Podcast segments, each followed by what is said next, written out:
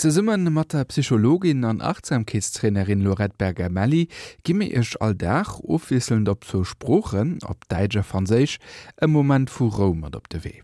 Haut iwwerschriwen, warum sollten wir den Körper spüren und wie geht das?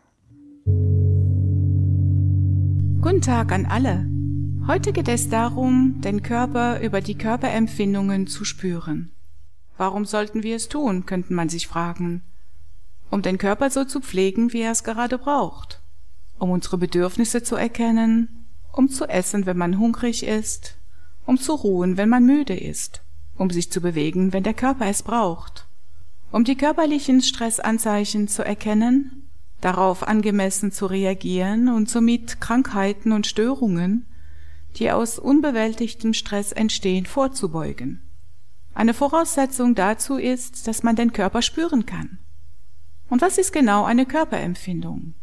Körperempfindungen sind zum Beispiel Kontaktpunkte, Druckstellen, Wärme, Kühle, Stechen, Brennen, Pochen, Ziehen, Bewegung, ein sich zusammenziehen oder ausdehnen, Verspannung oder was sich sonst noch im Körper zeigt. Dabei geht es darum, die Körperempfindung selbst zu spüren und nicht auf der Ebene der Gedanken hängen zu bleiben bei der Benennung und Bewertung dieser Körperempfindung. Es geht ums Fühlen, nicht ums Denken.